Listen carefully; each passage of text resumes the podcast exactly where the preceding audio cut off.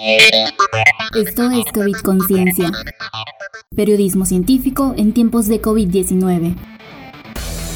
Afirmar que el enjuague bucal puede prevenir que te infectes o evites la transmisión del virus SARS-CoV-2 porque supuestamente sus componentes pueden inactivar el patógeno es tan inexacto como riesgoso para tu salud.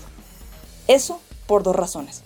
Si te lo crees, vas a considerar que estás seguro, relajarás tus medidas de prevención y tendrás más riesgo de contagiarte.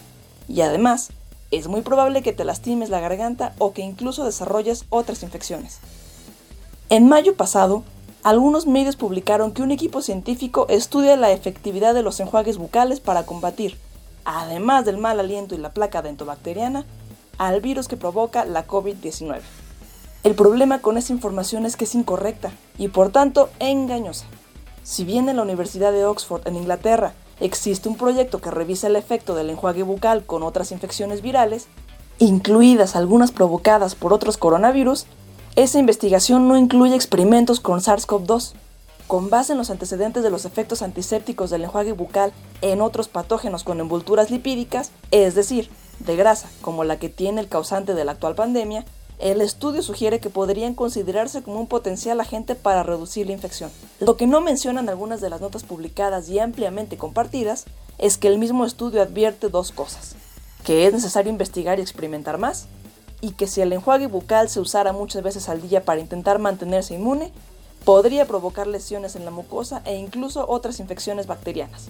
Además, al alterar la mucosa de boca y garganta, el producto puede también afectar las muestras que se tomen a las personas para las pruebas virales y producir que éstas den resultados equivocados. Sobre el asunto, la investigadora en inmunología viral de la Universidad Autónoma del Estado de Morelos, Vanessa López Guerrero, explicó que tendría que evaluarse cuánto tiempo duraría el efecto de desinfección. Es decir, cuántas veces tendríamos que usarlo al día para tener una protección garantizada como la que los productos dicen tener, por ejemplo, contra el mal aliento. Para la investigadora, el enjuague bucal no se debe recomendar como tratamiento o medida de prevención ante la COVID-19 porque no están hechos para eso. Si la gente los usa de forma cotidiana como medida de higiene oral, que lo sigan haciendo. Pero nada más. Esto fue COVID Conciencia, periodismo científico en tiempos de COVID-19.